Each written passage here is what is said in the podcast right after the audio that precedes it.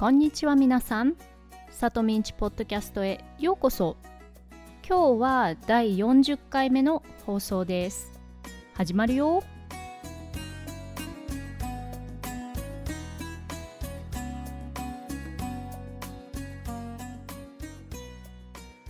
改めましてこんにちは、さとみです。皆さんお元気ですか？私は元気です。今日は恒例の40回特別会ということで日本人がよく使うフレーズを9個ご紹介しようと思います。毎回ねこのタイプのエピソードはちょっと長くなるので今回はサクッと簡単に話しますね。もうバババって進めていきますからついてきてくださいね。早速1個目。1個目はなるほど。なるほどは英語の I see なので相づちを打つときによく使われている言葉でカジュアルな表現です。で、テレビとかでなるほどですというのを聞いたことがある人もいるかと思いますが、これも決して丁寧ではないので、目上の人に言うときは分かりましたというようにしましょう。2個目。2個目は仕方がない。よく使いますよね、日本人は。仕方がないは英語で It can be helped という意味でしょうがないも同じです。ちなみにどうしようもないは I can't do anything なので意味は少し違います。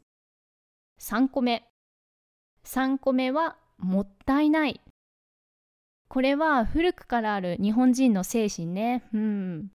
ご飯粒を一粒でも残したらもったいない。トイレットペーパーの使いすぎはもったいない。水を出しっぱなしにしたらもったいない。はい。4個目。4個目は別に。この別ににはいろんな意味がありますが、よく使われる意味は別にいいよの別に。英語では I wouldn't mind ですね。相手がこれって迷惑かなと思っていそうな時に別にいいよということができます。5個目。5個目は確かに。なるほどと同じような相づちを打つときに使える言葉で You're right という意味があります。他にも For sure という意味もありますが前者の方がよく使われているのでそうだねの代わりに使ってみてください。6個目。6個目はやっぱり。やっぱりは after all という意味もありますが I knew it とか I thought so という意味でよく使われます。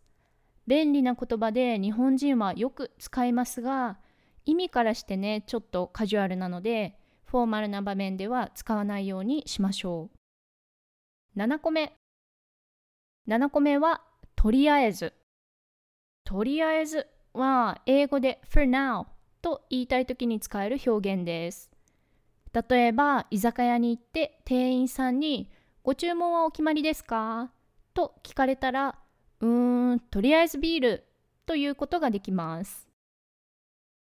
8個目8個目は懐かしい。アメリカに来てから気づいたんですが日本人ってすぐ懐かしいって言いますよね。懐かしいは英語で nostalgic で昔を思い出すときに使う言葉です。ということは日本人はよく思い出に浸るのかもしれませんね。そして最後9個目はそんな感じ。